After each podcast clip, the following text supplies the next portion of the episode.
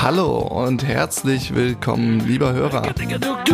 Das ist dein Daily of the Month. Der Aachener Podcast über Zusammenarbeit für agile Organisationen.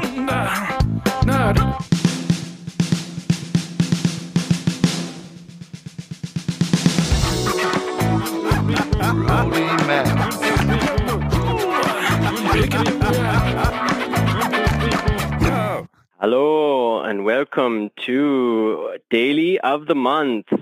Wir nehmen unsere siebte Folge jetzt heute auf und wir freuen uns heute, der Andreas Wittler dabei zu haben. Ähm, bevor ich Ihnen ein paar, wir Ihnen ein paar Fragen stellen, ich möchte gerne ein kleines Intro geben. Ähm, ja, äh, das ist die siebte Folge, also wir nehmen einmal im Monat auf, also jetzt eine kleine kurze Reise, also das ist sieben Folge, sieben Monate. Äh, die Reise hat angefangen, dass wir mit der Idee, wir wollten ähm, erforschen, was ist agil Arbeit, weil es so viele Bedeutungen hat und was es nicht ist und wir haben, wir glauben dran, dass es mehr als nur der Scrum Guide oder agile Manifesto ist. Ähm, ich glaube, dass es erkundigen, was, was ist wichtig für uns äh, in der Zusammenarbeit. Also das ist auch als kleine Gruppe, ähm, wir versuchen, ja, das auch die, die Werte reinzubringen und unsere Zusammenarbeit, dass wir für die Folge, ähm, die Folgen uns vorbereiten und ah, das ist eigentlich sehr toll geworden. Und Markus, Chris und ich, wir, wir haben Spaß dran. Und jetzt äh, lernen wir viele tolle Leute kennen. Und ja, so wir freuen. Ich freue mich. Also das wollte das nur sagen. Erstmal. Ähm, ich habe äh, tatsächlich für eineinhalb Jahren eine Präsentation für unser Scrum-Tisch gemacht und ich habe ähm, Scrum mit äh, einem Tanz äh, verglichen. Das Tanz heißt Verhor. Und was raus aus dem äh, Verhor ist, ziemlich bekannte Tanz jetzt aus Brasilien und es wird jetzt popular in, in, ähm, in Europa und überall, fast überall in der Welt. Ähm, es gibt viele Festivals und die Festivals werden normalerweise drei Tage lang dauern und es geht über tagsüber um Workshops und Lernen und mehr Lernen und dann abends um Spaß und ein Party und Tanzen. Und das heißt, es ist so diese Idee vom Kaizen, wir wollen uns immer verbessern und Spaß haben. Ähm, das geht viel erstmal die Workshops im Lernen und neue Werkzeuge, neue Figuren zu lernen, neue Schritte zu lernen. Aber es geht auch, die haben in letzter Zeit viel Zeit, um Musicality zu erforschen und was ist nicht nur, ähm, was, was ist mit der Musik los?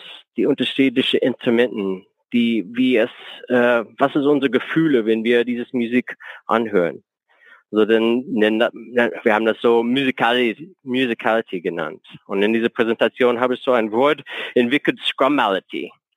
Also diese äh, Sensibility oder Kenntnis äh, vom Scrum. Und das ist nicht nur, dass wir wir wollen nicht nur die auswendig das Scrum Guide kennen und das partizipieren. Wir wollen ein bisschen mehr machen. Und ich glaube, das ist, deswegen machen wir das. Wir wollen ein bisschen mehr rausfinden, was ist ähm, agil und was ist es nicht und was kann es kann zwischen äh, die Linien sein. Also Andreas, ähm, danke, dass du bei uns bist. Ähm, Vielen Dank, dass ihr mich hier habt. Ja, danke fürs Zuhören. Ähm, okay, du, wir haben dich gefragt, ob du äh, ein paar Lieder aussuchen könntest und vielleicht dann dich über die Lieder vorstellen könntest. Ähm, bist du bereit? Aber selbstverständlich, vielen Dank. Ja, ich fand die Idee total lustig und habe gedacht, wow, äh, ich habe die Chance, in drei Liedern auszudrücken, wie so meine Reise ist und wo ich eigentlich hin will und wofür ich stehe. Und das äh, war eine schöne Herausforderung. Vielen Dank dafür. Ich habe ein Lied aus Italien mitgebracht, E sempre bello. Ähm, zum einen, weil ich in Italien gerade gearbeitet habe, also bis es dort mit, mit äh, der Krise jetzt losging. Sempre bello ist ein total positives Lied. Es beschreibt so dieses deutsche Vita-Gefühl, was wir Deutsche so gerne mit Italien romantisch verknüpfen. Ans Meer fahren, Spaß haben, das Leben genießen. Für mich ist es aber mehr. Es ist eben auch agiles Arbeiten. Von mir aus mit Scrum. Es muss aber nicht Scrum sein. Es gibt so viel positive Dinge, die wir ähm, im, im Berufsleben erwecken können. Das ist ähm, ein Lied, was, was das ausdrückt. Und ich habe fünf Jahre in Italien gearbeitet. Damals war ich noch nicht agil. Ich habe für eine Bank gearbeitet dort ähm, habe es aber trotzdem schon sehr gespürt und genossen, dass das Leben ganz anders sein kann. Ähm, das zweite Lied, das hat hundertprozentig mit Scrum und, und äh, Zusammenarbeit zu tun, Walking with Elephants. Und für mich ist der Elephant in the Room genau das Ding, um das wir uns immer wieder balgen, wenn wir versuchen, Zusammenarbeit zu organisieren all diese Themen, die wir uns nicht trauen auszusprechen, an die wir nicht ran wollen, weil es wehtun könnte, weil ich vielleicht selber auch meinen Anteil an dem ganzen Spiel erkennen muss. Das ist so Hardcore Scrum Master Arbeit, genau diese Dinge zu benennen und mit den, mit den Kolleginnen und Kollegen darüber zu arbeiten. Und der letzte Song ist mehr so meiner Berliner Zeit gewidmet, bevor ich jetzt ähm, nach Ingolstadt kam habe ich ein Jahr in Berlin gelebt und ich finde die Stadt toll und kannte es vorher so nicht. Ich habe Losing It ausgewählt und finde den Song krass, weil es einerseits zeigt, ja, wir müssen bestimmte Dinge auch loslassen und das fällt auch nicht vielen leicht. Ich finde die Horns da in dem Song so richtig äh, Ozeandampfer legt abmäßig und das ist auch irgendwie auf die Reise gehen und unbekannte Gewässer entdecken und auch das ist für mich agiles Arbeiten. Deshalb die drei Songs. Äh, Dankeschön, Andreas. Ja, cool. ähm, hm. Danke fürs Vorstellen. Es war schön, dich jetzt so kennenzulernen. Ähm, wir haben uns noch gar nicht vorgestellt. Ähm, Joshua habt ihr schon äh, gehört und ich bin der Markus, der Dritte im Bunde heute. Ihr merkt, heute geht es ums Thema Musik. Ähm, was hat Agilität mit Musik zu tun und wie kommen wir da eigentlich drauf, äh, Musik da reinzubringen? Joshua hat das schon angedeutet. Aber eigentlich kamen wir da drauf, ähm, weil beim, bei, der, bei unserer letzten Podcast-Folge hatten wir zwei Lehrer eingeladen, Lehrer von lokalen Schulen hier.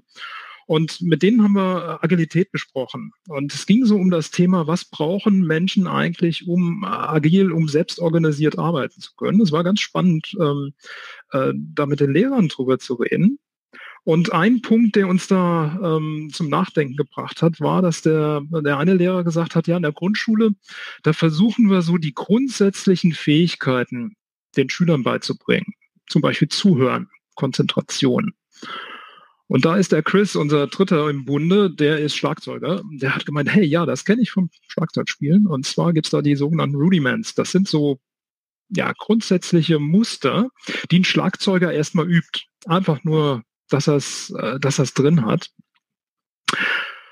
Und diese Rudiments, das, das hat uns dann so interessiert. Was sind denn die Rudiments, die in der Schule beigebracht werden? Ja, der Lehrer hat uns dann schon so die Vorlage gegeben, zuhören, konzentrieren.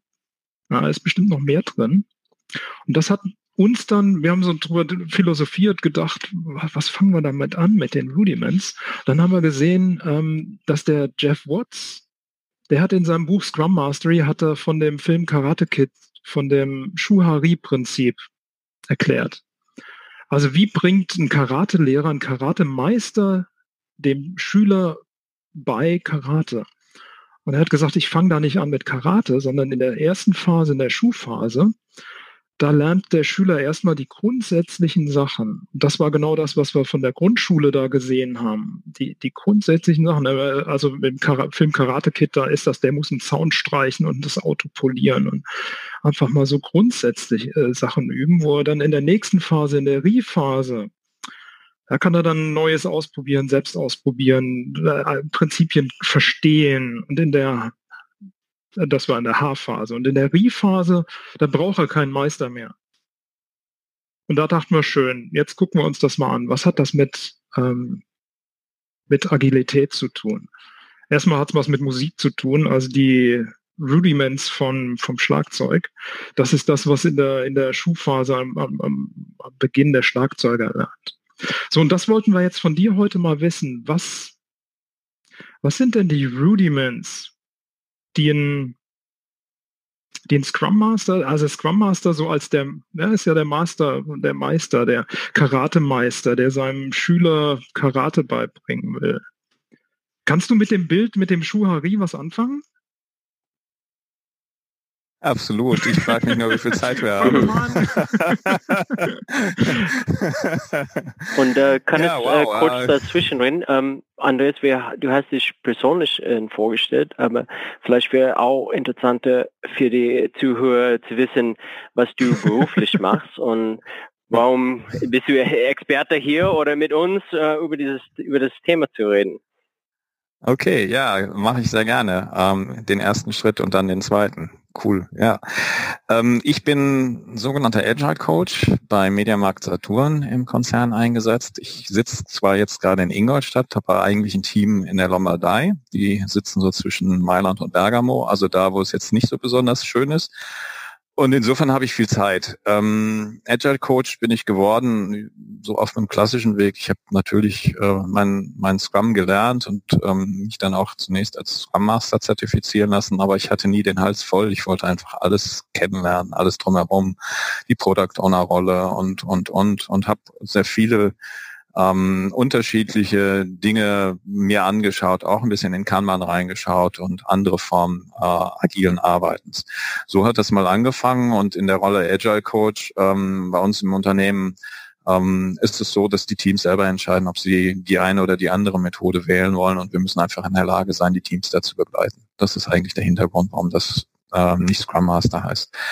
Ich bin gerne Scrum Master, ich arbeite super gerne mit Scrum. Ich weiß aber auch, so wie es im Guide steht, ist es einfach in den ersten Schritten äh, zu erlernen. Aber wenn man dann anfängt, es wirklich zu können oder zu wollen, dann braucht man Zeit. Das ist wie Schachspielen. Die paar Regeln, die es da gibt, die sind relativ einfach gelernt und am Ende äh, die Meisterschaft erreichen wenige. Vielleicht kann man da die Analogie ziehen. Ja, jetzt, äh, was sind die Rudiments? Ich finde den Begriff toll übrigens. Ich glaube, das ist eine Innovation, ja, wir, wir wollen das auch ein bisschen vorantreiben. Ja, genau. gebracht sehr schön, sehr schön.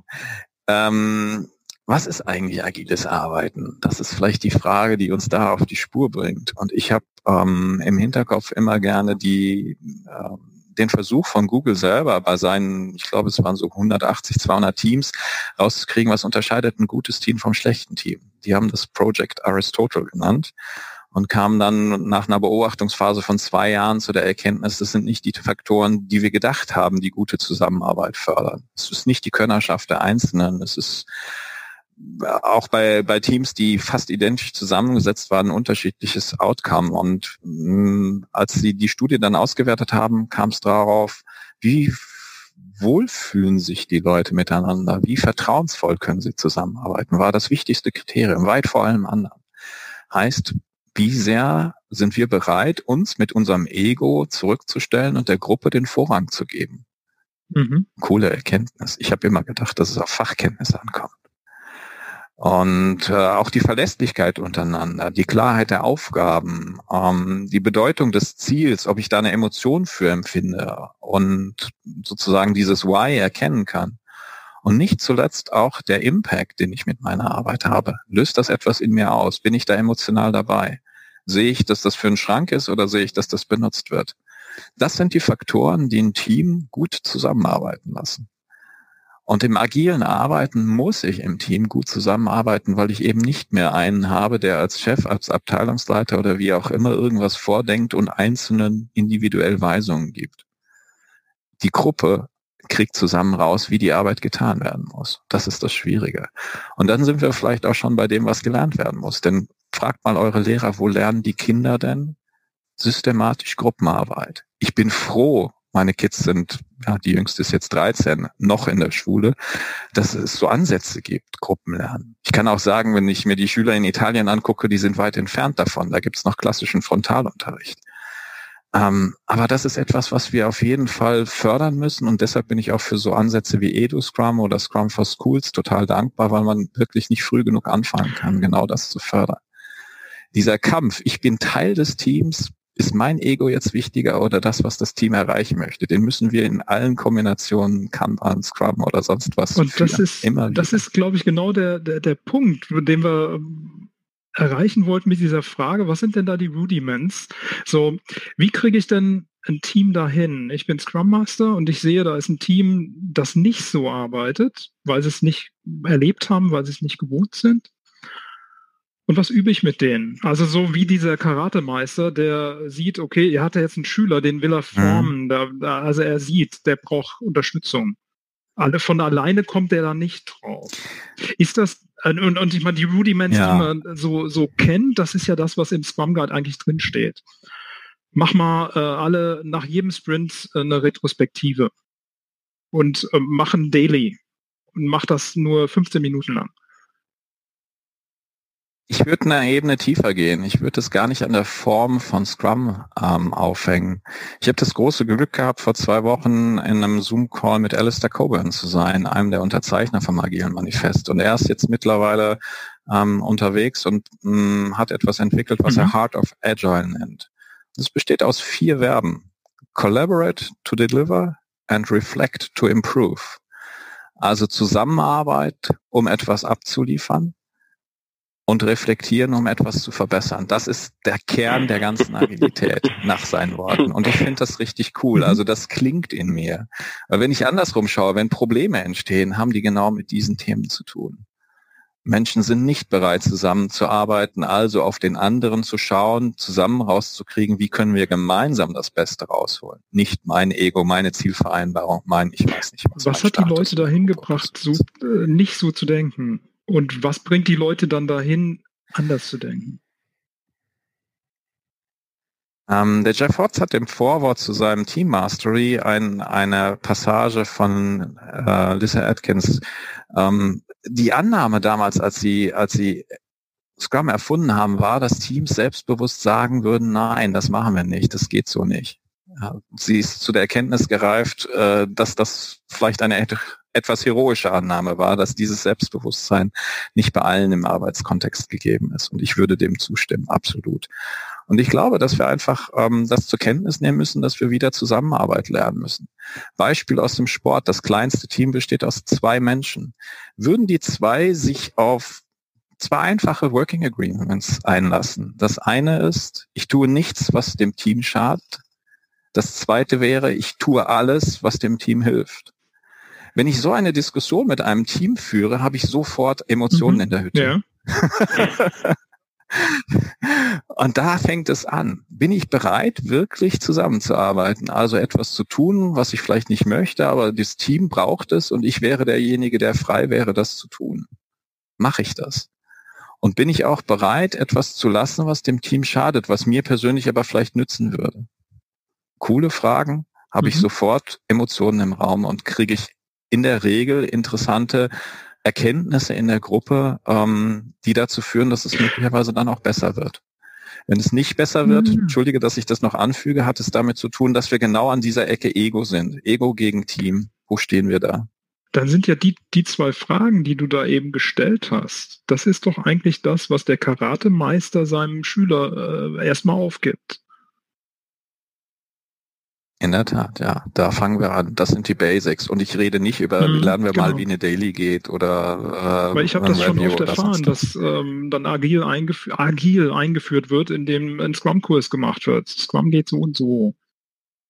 Ja, und dann reden wir über die Form und dann sehen wir die obersten mhm. zehn Prozent des Eisbergs ja, oder 15.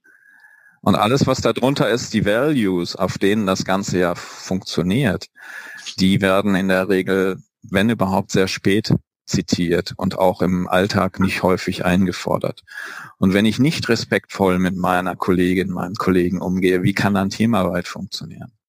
Wenn ich nicht offen bin und versuche, meinen Fehler, mein Nichtwissen oder irgendwas, was mir peinlich ist, zu verstecken, wenn ich so aus dieser Ecke Schuld und Sühne komme, wie kann ich dann erkennen, wo ich wirklich stehe als Team? Ich bin da dran, morgen wird das fertig. Ich habe keinen Schimmer, wie es geht. Gibt das jemand so? Wie reagiert die Gruppe? Nimmt die den in den Arm und sagt, komm, lass mal die Köpfe zusammenstecken, wir kriegen das schon zusammen raus? Oder sagt die, hey, du hast gesagt und dann geht irgendein Blame Game da los? Ja. Das sind Gruppenprozesse, die, die, die sind bei uns, bei allen, die wir so durch die klassische Schule und Ausbildung gegangen sind, so tief drin. Das sind die Basics, auf die es aus meiner Sicht erstmal ankommt. Mhm. Das offen zu legen und zu sagen, hey, wir, wir sind alle auf einer Reise unterwegs. Ich meine, Agilität ist nicht für alles geeignet. Ja, es gibt Prozesse, die sind simpel. Da brauche ich kein agiles Arbeiten. Es sind Prozesse in der Welt, die sind kompliziert. Da kann ich auch auf agiles Arbeiten verzichten. Da gibt es bessere Sachen. Aber da, wo ich nicht weiß, wo ich mehr nicht weiß als, als weiß, Technologie, Kundenwunsch, Märkte, die sich entwickeln, ähm, da brauche ich Agilität. Und dann muss ich, muss ich auch die Größe haben, dieses Problem zu erkennen, was vielleicht auch nicht jedermanns Sache ist. Ich versuche manchmal mit einem Hammer eine Schraube reinzudrehen. Es funktioniert nicht so gut. Ja, was, was ich da jetzt also höre, ist erstmal die, die Basics zu verstehen. Also wirklich zu sehen, was sind denn wirklich die Basics, die ich in einem Team beibringen will oder die das Team braucht, um selbst organisiert zu arbeiten die überhaupt erstmal zu verstehen, dass es gar nicht darum geht, ähm, jetzt wirklich den Scrum-Mechanismus zu kennen, sondern dass da noch grundlegende Sachen unten drunter sind.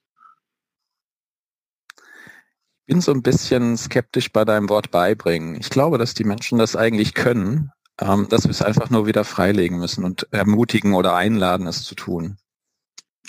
Das ist ein schöner Ausdruck. Ich glaube, da, das habe ich auch gemeint mit mit beibringen. Dieses, äh, ich glaube, freilegen ist ein schönes Wort. Mhm.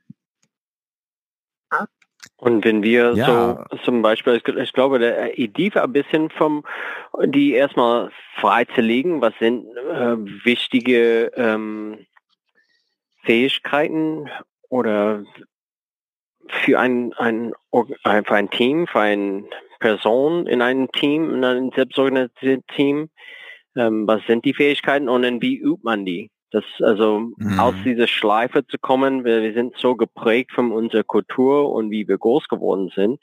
Denn wir müssen ein paar Sachen ähm, üben. Also wenn ich höre Vertrauen, ähm, denke ich an alle Group, äh, Teamspielen im Kletterwald oder so, diese Augen zu und äh, man muss vertrauen, dass äh, dein Partner dich nicht in äh, einen Baum reinschubst.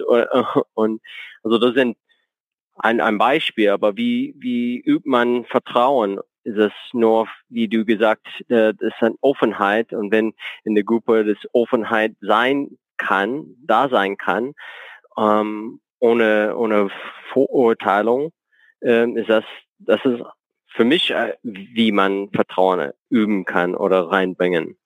Ähm, ich habe die Beobachtung gemacht, dass es sehr stark auf den Kontext und die Herkunft der Leute ankommt. Wenn ich in einer Gruppe mit indischen äh, Entwicklern arbeite, werde ich anders vorgehen müssen, weil die Erwartungshaltung an mich eine andere ist, als wenn ich ähm, irgendwo äh, nur mit Berliner Leuten zu tun habe, die auch irgendwie aus Berlin kommen, was aber fast unwahrscheinlich ist, weil mindestens mal einer nicht aus Berlin kommen wird, wahrscheinlich auch mehrere und die kommen dann aus Osteuropa, Skandinavien oder keine Ahnung woher.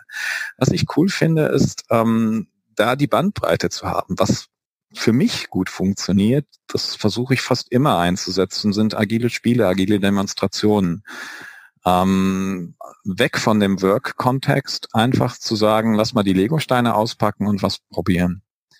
Und an diesen Dingen kann ich extrem viel zeigen. Ähm, ich habe eigentlich immer damit erreicht, dass die Leute Spaß haben. Vielleicht sind sie am Anfang ein bisschen skeptisch, hm, spielen komisch, ja, ich bin Ingenieur, ich spiele nicht, ich berechne. Aber äh, nach einer Weile habe ich sie und dann, dann kommt da diese Spielerei ähm, rein, die Menschen öffnen sich, haben Vertrauen zueinander, weil sie sich dann als Team auch sehen. Witzigerweise funktioniert es in dem Kontext sofort. und dann ähm, kann ich diese Prinzipien zeigen. Und wenn wir darüber reflektieren, was ist passiert, zeige ich Ihnen, ja, es ist eigentlich völlig egal, was wir gerade tun. Wir haben genau diese Mechanismen auch in unserem Arbeitskontext. Wenn ich mit Lego, mit, mit Papier, Schiffen, Fliegern, Wellen oder sonst was arbeite, kann ich genau das zeigen. Ja. Geht das dann auch in die Richtung Respekt, Offenheit, Vertrauen? Alles, ja, selbstverständlich. Mhm. Fokus, Mut. Die Grundwerte von Scrum oder wenn ich die Kanban-Werte noch dazu nehme, äh, kann ich da alle zeigen. Und das ist, das ist im Kern das, was Zusammenarbeit ausmacht. Stell dir eine Situation vor, vielleicht ihr beide, ähm, wo ihr euch sehr wohl gefühlt habt in irgendeinem Kontext als Team. Wie war das da? Was war in diesem Flow. Ich hoffe, dass es ein Flow-Moment war für euch. Was war da so anders? Ja, ich denke, was, was du eben gesagt hast, die, äh, äh, Emotionen drin, drin haben, mein, mein Herzblut drin zu haben. Zu, zu sehen, ja, das ist mein Ding, da brenne ja. ich für. Ja, und dann gehst du mhm. nach vorne und übernimmst Aufgaben und machst die auch. Und dann achtest du, was die anderen sagen. Und siehst, wo dein Platz in der Gruppe ist. Und hilfst. Wie funktioniert dann die, die Haarphase, also in dem Karate-Kit ähm, also die Phase, wo der Transfer passiert. Ähm, das mit den Spielen, da bin ich total bei dir sowas zu erleben, zu, zu sehen, oh, wir arbeiten hier gerade als Team und es kommt eigentlich gar nicht drauf an, wer die Anerkennung bekommt für irgendeinen Gedanken, sondern es kommt darauf an, was das Team daraus macht und das zu erleben. Und wie Mach mal ein Beispiel, ähm, wo ich das versuche deutlich zu machen, dass ich mit diesem Modell nicht ganz glücklich bin. Und zwar deshalb, weil es diese mhm, klare Abfolge für mich so nicht gibt. Ähm, wenn ich versuche, Scrum Master äh, zu werden und das zu lernen, dann habe ich viele, viele Aspekte. Manche kann ich gut von Anfang an, weil ich da eine entsprechende Erfahrung mitbringe. Und andere fallen mir ein bisschen schwerer. Beispiel Moderation. Ja, Moderation von einem, von einem Team-Event ist etwas, was ich vielleicht, wenn ich vorher Coder war, nicht so mhm. als meins empfinde. Ähm, muss ich lernen. In dem Bereich bin ich vielleicht nicht so gut, aber in einem anderen Bereich äh, von mir aus Aufgaben kleinschneiden und einem Product Owner zu helfen, gute Stories äh, zu entwickeln, da bin ich stark. Bin ich dann Schuh? Mhm. Bin ich dann Haar oder was bin ich da eigentlich? Ja, es gibt Aspekte, wo ich sehr, sehr gut bin und es gibt Aspekte, wo ich einfach noch lernen darf. Deshalb würde ich niemals diese Schublade aufmachen und sagen, der ist Schuh und der ist Haar und der ist Rie und Nein, es gibt auch bei den Meistern immer wieder Dinge, die sie verbessern, die sie sagen, kann ich überhaupt nicht. Das finde ich so wertvoll zu erkennen. Diese einzelnen Aspekte darf ich trennen. Es gibt Situationen, die liegen mir, es gibt Situationen, die liegen mir nicht so. Und wo auch immer ich meinen Fokus hinsetze, werde ich mich verbessern. Hm, ja, ich, ich cool, oder? ich, ich, sehe das eigentlich auch, dass das Modell nur ein Gedankenmodell ist und nicht eine zeitliche Abfolge. Das, äh, äh, es ist kein Wasserfall, genau, wie wir ja, durch, die, durch die ähm, Dinge äh, gehen. Und, ne? und äh, ja? gleichzeitig ist es für mich als Scrum Master so ein, so ein Gedankenmodell, auf welcher Ebene versuche ich gerade meine Leute zu coachen. Ähm, versuche ich jetzt gerade ähm, ähm, die zu beobachten, weil ich denke, na, die können jetzt selber mal ausprobieren. Oder versuche ich dann zu mir überlegen, äh, was für ein Spiel könnte ich da jetzt mal reinbringen, weil da, da, ich will noch einen Aspekt bei den Triggern. Ich will da noch was freiwillig kann deine Frage verstehen und trotzdem habe ich wieder das Gefühl, dass du was pusht, mhm. so wie du das beschreibst. Ich habe eine Idee, mhm. aber ich lade Leute ein. Ich versuche in der Reflexion ja, okay. rauszukriegen, wo mhm. wollt ihr denn hin? Was ist denn jetzt für euch eigentlich gerade das Problem, was wir lösen sollen? Ich kann also selbstkritisch sagen, dass ich am Anfang ähm, genau so vorgegangen bin. Ich habe mir überlegt, so müsste es doch gehen und versucht, das in die Köpfe zu legen. Und ich bin so häufig gnadenlos ja, gescheitert damit, weil die Menschen ja, einfach nicht offen waren dafür. Und ich durfte dann lernen, ja, okay, lass sie doch mal selber rauskriegen, wo ihr Problem ist. Das ist übrigens auch eine Kunst, das aktive Nicht-Tun. Äh, ja. Hm? Und dann wenn Sie soweit sind, in dieser Diskussion Hilfe anbieten oder Andeutungen machen, was eventuell mal als nächstes experimentiert Und ich glaube, da sind wir dabei. Dieses Andeutung, diese Hilfestellung geben, äh, das ist ja dieses Freilegen, wo du am Anfang sagtest, ne, du überlegst dir ein ja. Spiel. Und das hast du ja bewusst überlegt. Das, äh, das ja. bringst du ja ein. Ja, ja, klar. Und in, in, in einer anderen Situation mhm. bringst du nur eine Frage ein oder ich habe ja in der Rolle Scrum Master einen entscheidenden Vorteil. Mhm. Ich bin nicht involviert in den, in den Daily Flow der Arbeit. Ich bin äh, außerhalb des Spielfelds an der Seitenlinie und ich habe den Kopf frei für sowas. Das heißt, ich sehe tendenziell viel früher als die Teammitglieder, wo es gerade klemmt und warum mit ein bisschen Erfahrung gelingt mir das. Und das ist natürlich auch die, der Wert der Rolle. Ich schaffe Wert dadurch, dass ich genau diese, diesen Sand im Getriebe immer wieder finde und Ideen entwickeln kann, zusammen mit dem Team, an was wir arbeiten können, um es besser zu machen. Das ist der einzige Wert. Niemand würde sonst so viel Geld für einen Scrum Master ausgeben. Ja, ich meine, diese Rechtfertigungsarie kennen wir alle, die, die IT-Leitungen dieser Welt mit ihren Budgetvorgaben sagen, ah, warum soll ich jetzt noch einen Scrum Master bezahlen? Hey, die sind höllenteuer. Aber sie bringen ja auch extrem viel. Und das äh, ist, ist im Scrum das Schöne, dass es dann auch wirklich jemanden gibt, der da als Spezialist auf, auf der mhm. Ebene des Teams dabei ist. In Kanban ist das viel schwieriger, weil da muss das Team die Aufgabe übernehmen. Die Rolle ja, gibt das, es so. Das ist ja wir alle kriegen miteinander raus, wie es besser geht. Wenn ich ein gut eingespieltes Team habe, machen ja, die die Aufgabe. Das, da, das sind jetzt mehrere Fragen drin. Ich wollte noch mal auf das, ähm, auf die, auf dieses, diesen H-Element. Da, da, da, da beschreibt ähm, Jeff Watts das so. Das ist die Phase, wo man mit dem Prinzip die Prinzipien versteht. Ähm, mhm. äh, wo kommen die Prinzipien her? Ist das also zum Beispiel die, die, dein Satz eben, ich tue nichts, was dem Team schadet. Das folgt ja einem Prinzip. Und wenn du als Scrum Master diesen Satz in den Raum stellst, den Trigger gibst, das, das anregst, darüber nachzudenken, dann gibst du ja ein Prinzip vor. Also du, du hast einen, einen du hast eine bestimmte mm. Idee, was ein? Ja, ich gebe den Impuls, ja, in der Tat. Und ähm, letzten Endes ist es durch, ich würde was vermuten, jahrtausende lange Erfahrung der Menschheit, wie mhm, Zusammenarbeit mhm. gut funktionieren mhm. kann, geprägt. Ja, es ist so ein universelles Prinzip. Keiner von uns mag das sehr gerne, von anderen äh, gesagt zu bekommen, wie er selber seine Arbeit machen möchte. Es gibt ein extrem nices Buch äh, von Ken Blanchard, Gang Ho, beschreibt so eine Reise einer, einer jungen Führungskraft, äh, ich glaube, die war ein Sägewerk oder sowas, wo sie gearbeitet hat. Jedenfalls ist sie dahin als strafversetzt worden, ohne es vorher zu wissen. Sie dachte, das ist eine Beförderung. Und sie hat einen äh, sehr weisen Menschen in diesem Unternehmen gefunden, der dann mit ihr zusammengeholfen hat, dieses Unternehmen zu retten. Und unter anderem gab es da das Prinzip des Bibers. Die Biber bauen ihren Damm zusammen. Und kein Biber würde dem anderen irgendeinen einen Ast oder Baumstamm wegnehmen, den der an irgendeiner Stelle platziert hat. Sondern er respektiert das Wissen und die Weisheit seines Kollegen, der da an dieser Stelle dieses Bauwerk so verstärkt hat, wie er es getan hat. Und er fängt damit an und respektiert die Arbeit von allen und baut dann da weiter. Finde ich toll. Mhm. Funktioniert also nicht nur bei Menschen. Ja, wir, wir haben uns in den, in vorherigen Folgen haben wir uns schon öfters über agile Prinzipien unterhalten. Was sind denn, wo kommen die denn eigentlich her? Und uns haben, uns haben dann auch welche gefehlt. So dieses Respekt, Offenheit, Vertrauen. Ähm, und für mich sind Experimentieren mhm. ist, ist zum Beispiel auch mhm. etwas, was ganz wichtig ist. Ja, es ist aus meiner Beobachtung extrem schwierig, aus dieser Fehlerkultur, denke herauszukommen, in der wir noch vielfach verhaftet sind. Mhm, ja, ich darf ja, keinen mhm. Fehler machen. Das darf die Firma nichts kosten. Das Lernen muss sozusagen for free sein und auf Anhieb klappen. Und das ist schwierig. Warum eigentlich nicht so eine Sandbox dahinstellen und sagen, lasst uns doch mal was ausprobieren? Begrenztes Risiko, begrenztes Budget, begrenzte Zeit, bin ich alles dabei. Aber wir können es nicht vorher wissen. Lasst es uns ausprobieren. Geht's?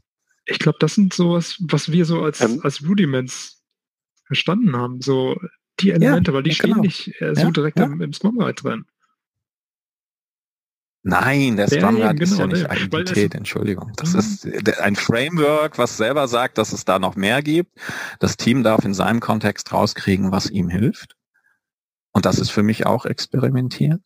Und ich kann das ergänzen. Ich habe ähm, unter anderem noch dieses PSK-Zertifikat gemacht, Professional Scrum with Kanban. Und da äh, verbinden sich die beiden Welten sehr schön. Finde ich auch extrem wertvoll. Leider hat sich noch nicht so durchgesetzt. Aber ich erlebe in meinem Alltag viel mehr Aufgeschlossenheit jetzt für, für Denker aus Kanban in den Teams. Und die anderen Dinge, an denen ich persönlich jetzt gerade Interesse entwickelt habe, finde ich auch alle super spannend. Ich, ich bin begeistert davon, dass die Vordenker, die, die damals das Manifest unterschrieben haben, ähm, weiterhin aktiv sind und Ideen entwickeln und immer wieder mit dem Willen, Zusammenarbeit zu verbessern. Über alle Frameworks kann man das sagen. Das finde ich super. Ähm, Andreas, ich habe ähm, ich habe zehn Leute, das ist in der agilen Organisation, Entwicklung arbeite und ähm, dann eine Frau, sie macht auch ähm, systematisch Coaching und sie meinte, mhm. ah, ich kennt euch. Äh, ihr seid immer die, die ganz viel Stress haben und rennen rum und sie wissen nicht ganz genau, was sie machen sollen. Und ich glaube, das kommt... Ohne Plan, ja, ja. In Turnschuhen. Aber ich glaube, dass sie das äh, oft auch von der Scrum ist. Es gibt äh, die, diese Rolle als Scrum Master ist ziemlich neu. Und auch mhm. in der Organisation ist es neu. Also ist es nicht klar definiert, was macht ein Scrum Master. Und ähm, also deswegen ist es, die sind, haben, äh, ich glaube, ein neues Scrum Master, sie haben, okay, was müsste ich hier machen und was zeige ich, dass ich etwas äh, geschafft habe. Und ähm, so die Frage ist, ähm, wir haben bis jetzt über ähm, ja, Groups oder Teams, arbeitest du auch mit, mit Scrum Masters äh, in ihr Weiterentwicklung? Ja, natürlich. Ich bilde Scrum Master aus und ich ähm, bin auch Mentor für Scrum Master, die jetzt gerade so das ähm, das Arbeitsfeld kennenlernen. Ähm, vielleicht die ganz allgemeine Antwort, natürlich arbeiten die Scrum Master nicht nur mit den Teams, häufig werden sie darauf beschränkt, weil das ist erstmal das Sichtbarste. Und Team heißt in diesem Fall ja ganz häufig das Development Team, also das Entwicklungsteam. Ähm, de facto ist der Scrum Guide viel ausführlicher über die Arbeit mit den Product Ownern. Ähm, das ist ähm, vielleicht noch manchen bewusst, aber nicht ähm, Schwerpunkt der, der Tagesarbeit aus meiner Beobachtung. Ich habe äh, das für mich persönlich als Ansporn gesehen, auch da ähm, gewisse Kenntnisse zu erwerben. Ich habe mich selber zum Product Owner ausbilden lassen, habe als Proxy PO auch schon gearbeitet, um einfach auch dann in, in der Situation gerade denen zu helfen, die ansonsten sehr wenig Ansprechpartner haben. Okay. Meine, der Product Owner schlägt sich mit allen Stakeholdern rum und hat das Team am Hacken und dann kommt vielleicht nur noch äh, der Scrum Master in Frage, um eben wirklich noch weiter zu helfen. Also da möchte ich dann auch da sein. Okay. Und äh, die schwierigste Aufgabe und von nicht allen Unternehmen wirklich gewünscht ist die Arbeit mit der Organisation in seiner äh, Rolle als äh, ja, Lehrer oder hm, Brückenbauer zum Verständnis von Scrum. Warum eigentlich in, in äh, Teilen der Organisation klassisch hierarchisch gearbeitet wird und in anderen Teilen dann eben schon agil und äh, mit Scrum möglicherweise. Das führt ja zu unendlich vielen Konflikten und Verständnisproblemen. Und um da aus dem Nächstkästchen zu plaudern, die, die tollsten und wertvollsten Workshops habe ich in letzter Zeit mit Stakeholdern gemacht, um endlich auch da auf, auf diesem vorurteilsbehafteten Terrain Fortschritte zu erzielen. Denn wenn ich die Entwicklungszeit eines Features im Team von, weiß ich nicht, von drei Wochen auf zwei Wochen verkürzen kann, ist das gut. Aber wenn das Feature dann zwei Monate rumliegt, bis es beim Kunden ist, dann hat es natürlich ein Problem. Und wenn die Prozesse dann, äh, weil ich eine Woche früher fertig bin, noch eine Woche länger rumliegen, nützt das niemandem was. Das ist kein gutes Spiel. So dass wir einfach versuchen, immer wieder end-to-end -end, äh, die Gemeinsamkeit in dem Unternehmen in den Fokus zu stellen, mit der Organisation daran zu arbeiten, dass es da besser wird. Ja. Das ist unter anderem eine Aufgabe des Scrum Master.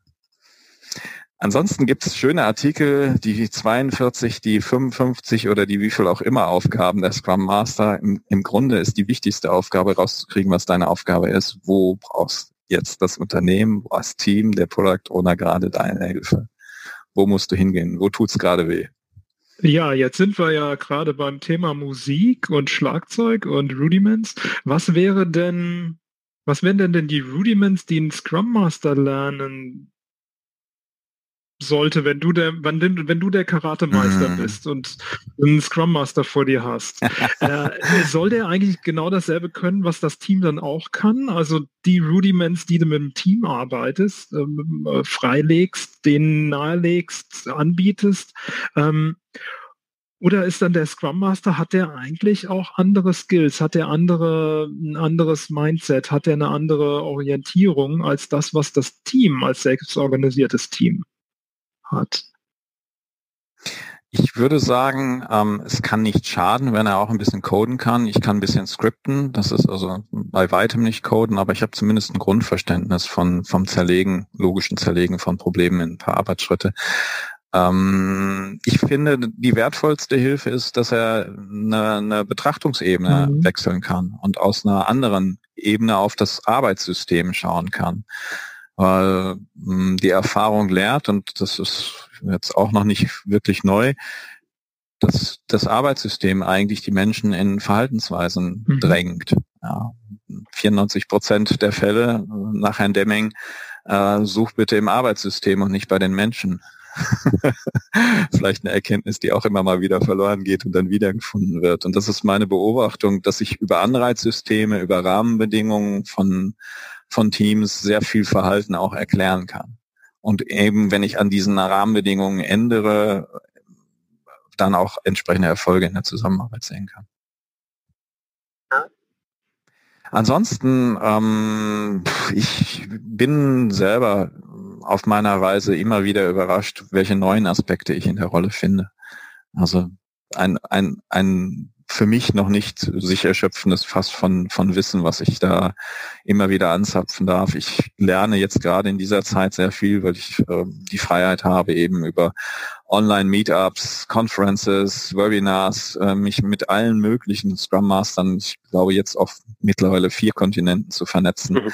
zu sprechen über die Arbeit und bin immer wieder fasziniert, mit welchen tollen Ideen sie kommen. Ich habe vor vier Wochen in einem auch an einem Wochenende in einem, äh, einer Konferenz über Spiele mit Leuten zusammengearbeitet, die mhm. aus dem Impro-Theater kommen. Und ich war total begeistert, was das in Menschen auslöst und habe gedacht, wow, das ist endlich mal nicht nur ein kleiner Icebreaker, sondern auch etwas, was ich in, in Retros einsetzen kann, wo ich Teams wirklich. Da, da möchte ich jetzt gerade mal reingrätschen, weil, weil du sagst Impro-Theater. Ich habe neulich ein Training mitgemacht, da war auch der, der Trainer, der kommt auch aus dem Impro-Theater und der hat mit uns Übungen gemacht zum Wir lernen Fehler akzeptieren. Weil er sagte, im Impro-Theater, das ist mhm. das Erste, was du lernen musst, dass du Fehler machen darfst, weil sonst kannst du da nicht stehen und improvisieren auf der Bühne. Und das fand ich so klasse, mhm. so ein, mhm. ja, das war für mich ein Rudiment. Wie kriege ich Leuten, wie kriege ich die in die Übung? Ihr dürft Fehler machen, das ist okay. Ja, oder weil, weil du das vorhin gefragt hast, Joshua, uh, Trust.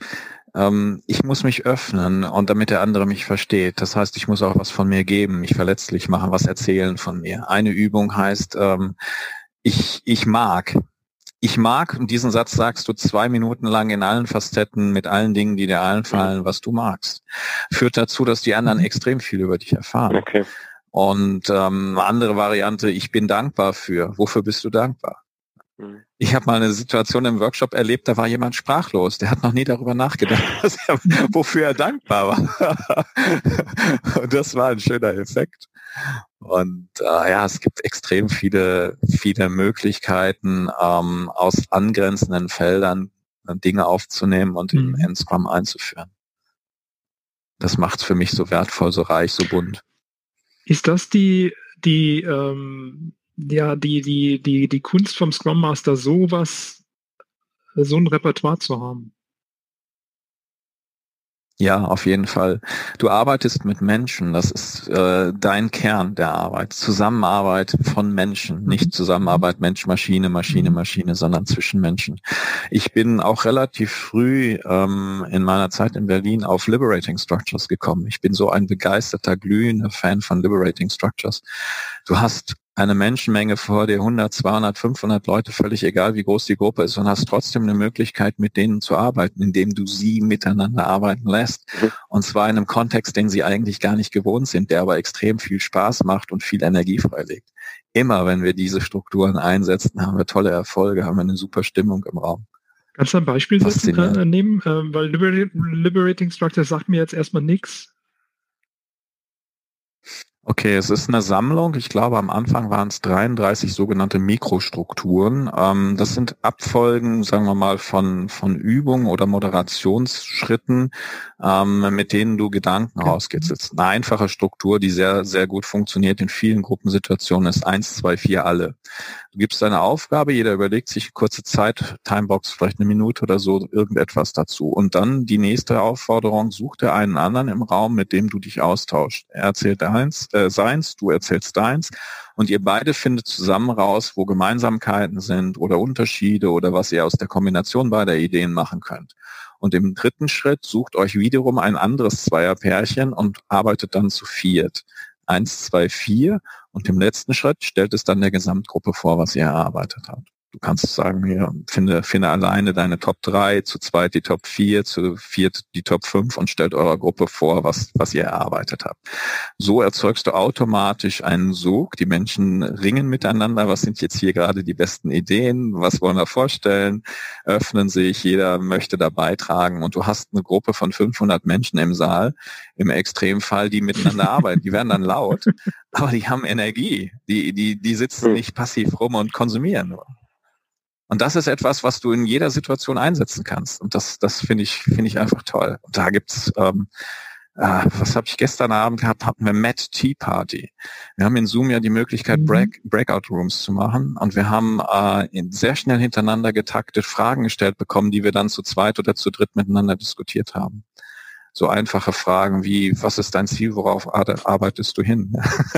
Versuch mal in zwei Minuten mit okay. dem anderen dich darüber auszutauschen.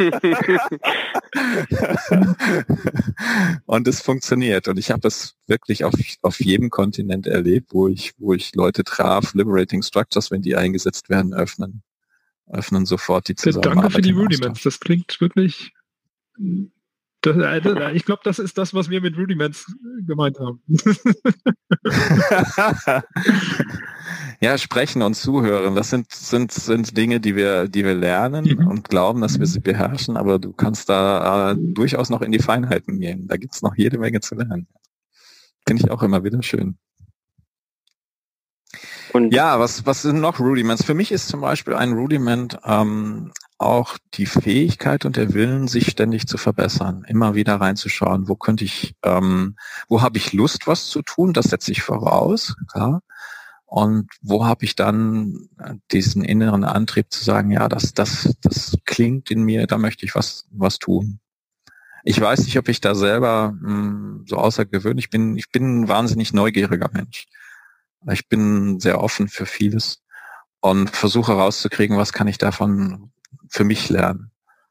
Und ähm, ich freue mich, wenn Teams diese, diese Stufe erreichen, dass sie sagen, ich möchte mich als Mensch, aber ich möchte auch, dass unser Team insgesamt dadurch besser wird.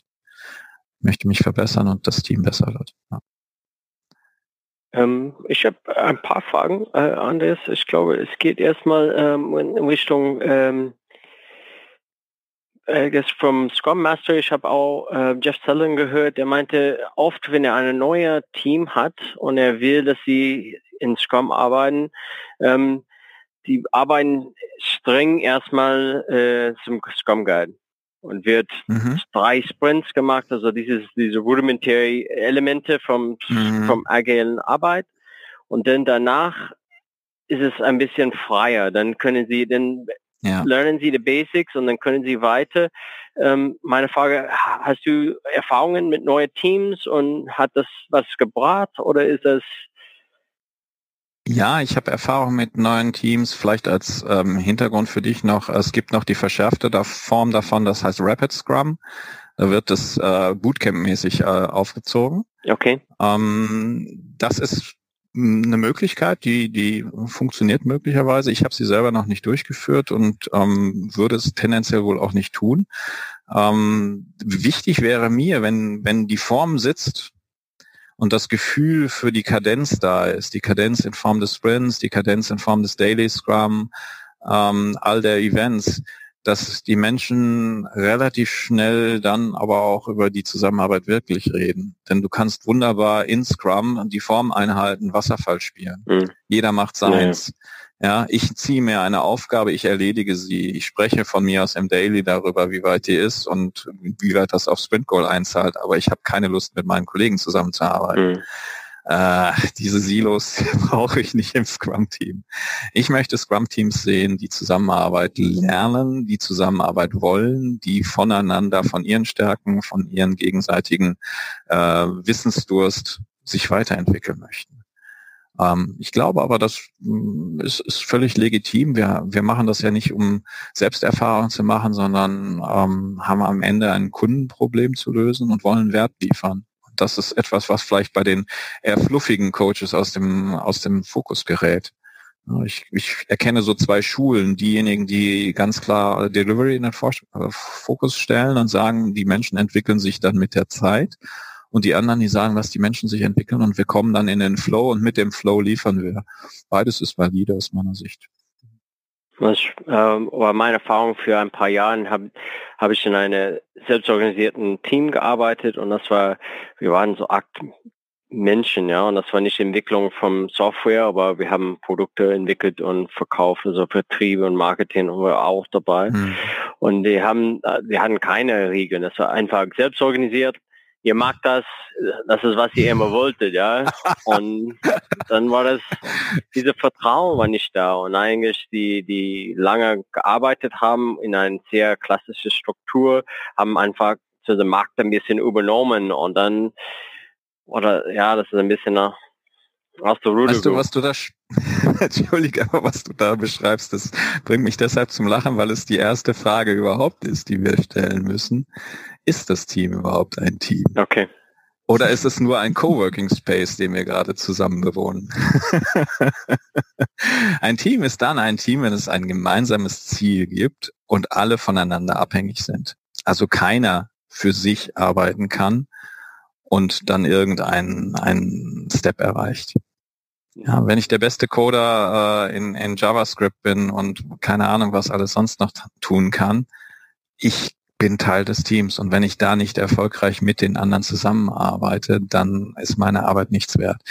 Wenn ich eine solche Denke haben kann, wenn, wenn diese Abhängigkeiten bestehen, dann entsteht auch ein Team. Ähm, es gibt sehr viele Pseudo-Teams, die keine wirklichen gemeinsamen Ziele haben. Und das ist auch sehr wichtig, das offen zu legen als Scrum Master, wenn das so ist, der Gruppe zurückzuspielen. Ich kann sie nicht zwingen, ich habe keine formale Macht, ich, ich habe nichts weiter als meine Worte, meine Gedanken. Aber ich kann zeigen, seid ihr ein Team in der Frage, seid ihr bereit füreinander einzustehen und seid ihr auf ein Ziel ausgerichtet als Gruppe. Im einfachsten Fall habe ich Leute, die zusammen im Bus sitzen. Ja, die steigen dann an unterschiedlichen Haltestellen aus. Manchmal sind Teams einfach so etwas. ja. Ähm, ja, in diesem Fall hatten wir gemeinsame Ziele, aber das war so, hm, Wart ihr abhängig voneinander? Wir waren abhängig voneinander, aber der, einige hatten Idee, wie wir das machen sollten und die Rest sollen das machen, wie sie das sagen sollten oder haben. Ja, und mhm. dann ist das, okay, dann machen wir das so und so und egal, ja, irgendwie der Kern war nicht da, dass das wir ich glaube, der Vertrauen. Ihr seid euch nicht auf Augenhöhe begegnet, oder? Genau, genau, war das so. Ja, und das ist zum Beispiel eben dann der fehlende Respekt und auch die Offenheit vor den Ideen der anderen. Ganz häufig ist es ja so, wenn jemand frisch zum Team hinzukommt, dass die Etablierten im Team oder das Team, was dann eben vorher schon bestanden hat, glaubt, dass es was besser weiß als der Neuling oder die, die Neue, die dazukommt. Warum eigentlich? Mhm. Ja, Im Impro-Theater, um das wieder aufzugreifen, wäre es jetzt eine schöne Übung zu sagen, wir richten uns nach dem Neuen oder der Neuen und die setzen die Regeln. Mhm. Und wir bleiben frisch dadurch, dass wir diese neue Sichtweise, diese Ideen für uns reflektieren und sehen, was macht das mit uns, wenn wir das ganz anders spielen miteinander. Und das ist ähm, etwas, was was natürlich auch Offenheit voraussetzt, die wir in der Regel nicht haben, weil wir glauben, wir haben jetzt unsere Berufserfahrung, unseren Status, all diese mhm. Dinge berechtigen uns, es besser zu wissen als der andere. Wow, sehr gut. wo führt uns das hin? Auf bekanntes Terrain, mit Sicherheit nicht dahin, wo ich unbekannte Probleme lösen muss. Also meine Erfahrung ist, wenn wir, wenn wir Probleme in der Zusammenarbeit wirklich untersuchen, kommen wir immer an die Grundwerte. Kommen wir nicht dran vorbei. Einer oder mehrere davon sind verletzt. Und das ist vielleicht eine Hilfestellung für alle, die in den Beruf rein wollen. Ich, ich kann mich immer wieder mit diesen Themen auseinandersetzen. Mut, Fokus, den Willen, das Commitment, etwas zu erreichen, Respekt voreinander zu haben, Offenheit. All diese Themen sind immer wieder ja. auf der Tagesordnung. Und das finde ich so schön und so elegant an dem Scrum Guide. Letzten Endes hat er die Zusammenarbeitsthemen hm. ja, sehr stark glaube, auf, auf, auf, diese Ebene runtergebrochen und Transparenz, die uns dann immer wieder ermöglicht zu erkennen, wo wir stehen, inspect and adapt, dieses zur Kenntnis zu nehmen und zu schauen, wie kommen wir jetzt im nächsten Schritt weiter. Das finde ich sehr, sehr schön. Ich habe aus Spaß, ähm, weil es mich einfach interessiert hat, mal, naja, mal in den UDA Loop reingesteckt, John Boyds äh, Entwicklung und habe festgestellt, gut, es kommt aus kriegerischen Auseinandersetzungen. Er war Kampfflieger, aber er hat letzten Endes auch eine Basis für Scrum gelegt und hat ähm, mit, mit den Prinzipien, die er in seiner Situation unter Stress erlebt hat, ähm, etwas geschaffen, was gut funktioniert. Schnelle Taktung, schnelles Entscheiden. Es geht nicht darum, die perfekte Lösung zu haben, sondern schnell zu einem nächsten Move zu kommen und dann zu schauen, was be bewirkt das in der Realität. Und das fand ich sehr faszinierend. Ähm, da werde ich auch sicherlich noch ein bisschen Energie reinstecken, um noch besser zu verstehen, wo das alles herkommt. Eine Analogie ist mir eingefallen, vielleicht kann ich das gerade noch erzählen. Er hat so die Phase 1865, also amerikanischer Bürgerkrieg bis Erster Weltkrieg untersucht und hat festgestellt, damals war die technische Entwicklung der Art der Kriegsführung weit voraus. Die Generäle haben noch so aufstellen und kämpfen lassen, wie das zu Napoleons Zeiten war, aber die Technik war schon weit überlegen. Mhm. Und das hat fast 60 Jahre gedauert, bis die Generäle in ihrer Kriegsführung was verändert haben. Mir kommt das manchmal so vor, als wenn wir im Management genau das Gleiche machen. Wir arbeiten noch wie 1911, haben jetzt eine Technik, die ganz was anderes ermöglicht. Nichts gegen Taylor. In seiner Zeit war er ja gut und hat viele Probleme gelöst. Aber in der heutigen Zeit kann man sich davon verabschieden. Wir haben keine Bauern, die nicht lesen und schreiben können, an Fließbänder zu stellen und rauszukriegen, wie wir jetzt Waren produzieren, die uns die Kunden aus den Händen reißen. Das ist nicht mehr die Situation. Ich denke, da reißen wir jetzt so das Thema von Organisationsformen auf. Ähm, das wäre eine andere Frage, die ich habe. Ähm, wir haben jetzt gerade über Rudiments für das Team geredet. Du hast das vorhin schon mal ähm, ange angedeutet, äh, die, die verschiedenen Betrachtungsebenen, die der, die der Scrum Master äh, wechseln kann, wenn er auch mit verschiedenen äh, Gruppen in der Organisation redet, also nicht nur mit dem Team, sondern auch mit, mit den Stakeholdern und ähm, wie, also das heißt ja eigentlich auch, dass die, die Organisation sich ändert. Eine Haltung des Scrum Masters und, ist Change und, Agent, ja, in der Tat. Was, Wir sind Change da, Agents. Was sind da auch. die Rudiments für die Organisation? Also was kann die Organisation lernen? Und wie kann der Scrum Master da Rudiments üben? Wenn ich in eine neue Organisation komme, äh, egal wie groß sie ist, fällt mir auf, dass sie meistens das Denken hat, wir und die, obwohl sie eigentlich eins sind. Wenn ich als Outsider da reinkomme, ähm, stelle ich fest, da gibt es unterschiedliche Stämme. Und manchmal ist es wichtiger, gegen den anderen Stamm sich irgendwie durchzusetzen, als am Markt für den Kunden irgendwas zu bewirken. Es bringt mir immer ein paar Lacher, wenn ich das als erstes mal reflektiere und in irgendeiner Begrüßungsrunde sage, hey, warum sind wir hier eigentlich so viele unterschiedlich? Ich dachte, weil ich mhm. bin in ein Unternehmen gekommen.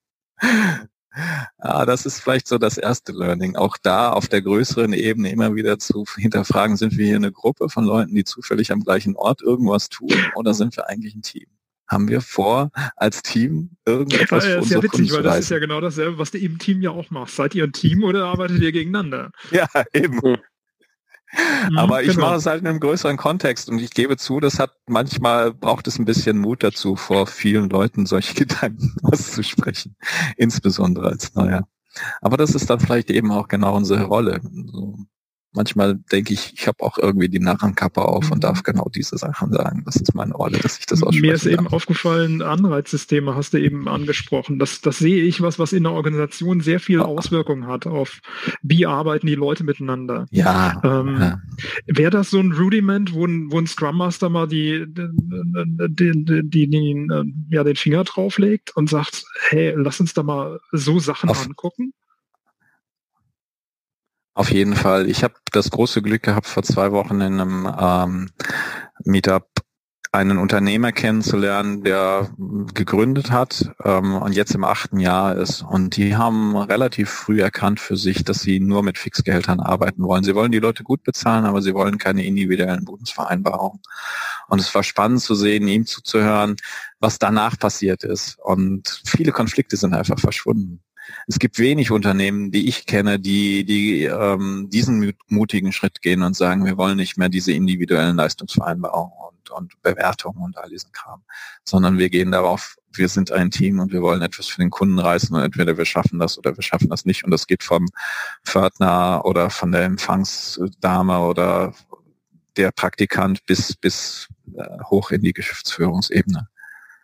Ähm, es gibt viele Unternehmen, die mit, mit solchen Dingen äh, experimentieren. Ihr habt ja einen, einen Peter hier gehabt, habt über Beta-Codex und solche Dinge gesprochen und genau dieses Denken ist es letzten Endes, was uns hilft, als Unternehmen auf dieser Ebene besser zu werden. Mhm. Viele von diesen alten Mechanismen zu schleifen. Auch die Leute von Intrinsify, um andere zu nennen, ähm, sind genau da mhm. unterwegs. Und ähm, ja, ich greife noch ein bisschen zurück. Du hast ähm, eben über ähm, Organisationen eigentlich und, und Taylor und wir machen eigentlich, wir haben viel ähnliche Struktur, als wir damals hatten. Und ähm, also es wird oft jetzt über Transformation gesprochen. Ähm, wir haben jetzt über Agile Coach und Meta Blick, dass sie schaffen für ein Team, vielleicht schon Organisation, Jetzt, äh, du bist mit uns, du um die Welt gereist äh, in der Covid-Zeit mit alle unterschiedlichen äh, Menschen in der Welt. Ähm, gibt es Transformation? Hörst du, spürst du was da? Ähm, ja, ja, ich habe ähm, hab, äh, gestern etwas über Piraten lernen dürfen, über den Piratenkodex und vieles von Verhaltensweisen von Piratencrews, zumindest in der Zeit 1695 bis 1725, so die goldenen Jahre der Karibik-Piraten, äh, was wir so klassisch aus Hollywood kennen. Ähm, da sind, sind ein paar spannende Dinge drin, die ich auch gerne nochmal ähm, mir tiefer anschaue, um rauszukriegen, äh, was, was können wir da in der Agilität für lernen. Ihr habt ähm, zum Beispiel als Gruppe, ihr drei, ähm, keine große Diversität. Ihr habt sehr ähnliche, ein sehr ähnliches Lebensalter. Ihr seid alle männlich. Ja. Ihr, ihr würdet profitieren, wenn ihr zum Beispiel hm, jemand einladet in euer Team, der, der ganz anders ist. Sofort. Mhm. Und das würde euch weiterbringen als Gruppe. Ich will euch da nichts nahelegen, aber probiert es einfach mal aus. Ja. Tauscht einfach mal, äh, ladet jemand ein, der, der mit in eurer Gruppe organisiert, um euch da einen Schritt weiterzubringen. Ich finde das super, was ihr macht. Ich finde auch den roten Faden von euren Gesprächsgästen super. Ich habe mit großem Genuss jeden Podcast gehört von euch und ähm, will euch nur ermutigen, da weiterzumachen. Das ist echt toll. Ja. Ich finde eure Offenheit prima und, und die Themen, wie ihr sie angeht, finde ich extrem nice. Ja, gefällt mir gut. Ich bin gerne hier. Ja, cool. Ja, äh, ich gucke auch gerade so ein bisschen auf die Zeit. ich glaube, wir, wir könnten noch, noch ziemlich lange weiterreden, dann wird der Podcast ein bisschen lang. Äh, ja, jetzt genau. musst du den Gin auspacken. ja. Genau. Ganz viele, äh, ganz viele Rudiments, äh, glaube ich, mitgenommen hier und so auch die Idee geformt, was ein, ähm, ein Rudiment ist. Ähm, ich wollte jetzt aber zurück zur Musik kommen. Bei, also bei jedem Konzert gibt's ähm, die Stelle, wo sich die Band zurückzieht und der, der Spotlight auf dem Schlagzeuger ist. Und der macht dann sein Schlagzeug-Solo, mhm. wo er das, was er als Rudiments äh, gelernt hat, ähm, mal so ein bisschen improvisieren kann. So, und jetzt die Frage an dich als Schlagzeuger. Du kannst jetzt mal ein Solo loslegen. Was ist im Moment das, was dich bewegt, wo du sagen würdest, das ist ein Thema, wo du im Moment für brennst? Ähm, ich könnte jetzt nicht sagen, dass es nur eins ist, aber das Wichtigste ähm, finde ich, aus dieser Krise heraus den Blick zu öffnen und zu sagen, was ist das, was wir gerne mitnehmen wollen? Welche Erfahrungen durften wir jetzt machen, von denen uns vorher nicht klar war, dass die sehr wertvoll ist? Und diese Parallele dann, wenn wir sie reflektieren in der Gruppe, ähm, zu suchen zu unserem Arbeitskontext, zu sagen, ja, das wollen wir auch so machen. Kleines Beispiel. Es kann sein, dass manche sehr skeptisch gegenüber Remote-Arbeiten waren. Und ich höre vielfach, ah, so schlimm war es eigentlich gar nicht. Ich habe gedacht, da bricht jetzt alles zusammen. Ich, wenn ich Vorgesetzter war, muss meine Mitarbeiter kontrollieren, mache morgens, was weiß ich, 8.10 Uhr den Kontrollanruf, ob die auch wirklich am Rechner sitzen oder irgend sowas. Und auf einmal stelle ich fest, hey, die machen das ja von alleine. Und das funktioniert ja auch. Das wäre so zum Beispiel ein, ein Learning, was ich sehr gerne mitnehme, dann, äh, wenn es wieder losgeht. Hm, ich persönlich würde noch gerne äh, äh, die Zeit haben, noch tiefer in, in Felder einzutauchen, die ich selber noch nicht wirklich ähm, durchdrungen habe. Ich habe Hard auf Agile von, von Alistair Coburn genannt. Ich glaube, solche übergreifenden Gedanken und so einfach wie sie sind, mit vier Verben agiles Arbeiten zu beschreiben, die würden mir nochmal helfen, ähm, einen Rahmen zu finden, unter dem ich noch viele andere Dinge entdecken werde. Agenda Shift, Mike Burrow ist ein anderes Thema, auf dem ich unterwegs bin. Ähm, Mike kommt von der Idee, lass die Menschen doch das Zielbild erstmal entwickeln und dann rauskriegen, welche Hindernisse auf dem Weg wären, um die dann wiederum anzugehen und zu sagen, was muss ich tun, damit ich an diesen Hindernissen vorbeikomme. So ein bisschen was wie Dragon Dreaming, Okay, ja, habe ich schon, schon mal schon wieder etwas in die Runde und wir könnten wahrscheinlich jetzt noch ein bisschen weiter reden. Wir können ja mal noch mal einen Podcast machen, Guido. ja, es gibt einfach sehr vieles und, und äh, auch die Wurzeln zurückverfolgen. Das, was ich bei, bei John Boyd über Uda Loop gelernt habe, ähm, ist mit Sicherheit noch nicht das, ähm, wo, wo ich sage, das ist Schluss. Das, das hat noch tiefere Wurzeln, da gibt's noch mehr. Hm. Ja, ist, mein, mein Solo ist äh, schwärmt aus, vernetzt euch, lernt, was, was zu lernen ist und habt vor allen Dingen viel Spaß dabei. Das ist eigentlich das Tollste an dem agilen Arbeiten. Ich habe agil kennengelernt in einer äh, für ein Unternehmen sehr bedrohlichen Situation. Das war ein Turnaround, ein wirtschaftlicher Turnaround eines Krankenhauses. Und wir haben nie gedacht, dass wir mit, mit einfachen Krankenpflegekräften, mit Technikern, mit Menschen, die jetzt keine super tolle Ausbildung als Arzt oder sonst was hatten, ähm, viele gute Dinge angeschoben haben, die eben auch nötig waren. Und das, das macht für mich das agile Arbeiten auch aus. Ja, ich, ich muss nicht der Spezialist für irgendwas sein. Ich muss einfach nur den Willen und den Mut haben, es zu tun. Und während ich es tue, lernen, wie es geht. Ja. du lachst. In diesem Sinne, einfach, ja. Andreas, war, war mir eine Freude dich kennenzulernen und hier dabei zu haben. Äh, ja, es ist Knowledge Bombs, ja, jetzt müsste sein, ich habe ein paar Notizen, müsste auch zurückgehen, hat viel Information und viel uns viel geben. Äh, Dankeschön. Danke, mir hat es viel Spaß gemacht mit euch. Ja, Andreas, danke auch von meiner Seite. Viel Dank, Dankeschön. Tschüss. Okay.